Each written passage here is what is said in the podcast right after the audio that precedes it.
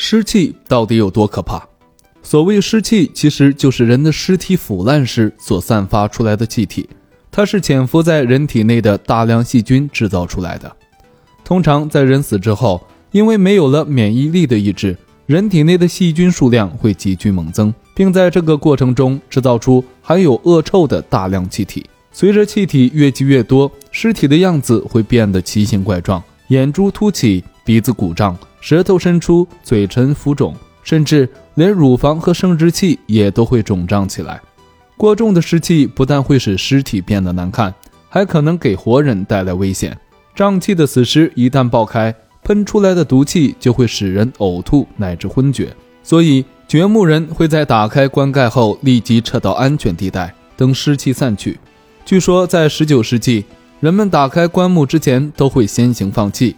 方法是先在棺材上钻一个洞，然后将释放出的气体点燃，让它烧个十分钟到半小时。还有个方法是在膨胀的尸体上戳几个小洞，并在洞口点上蜡烛。通常，湿气会在洞口形成长长的蓝色火焰，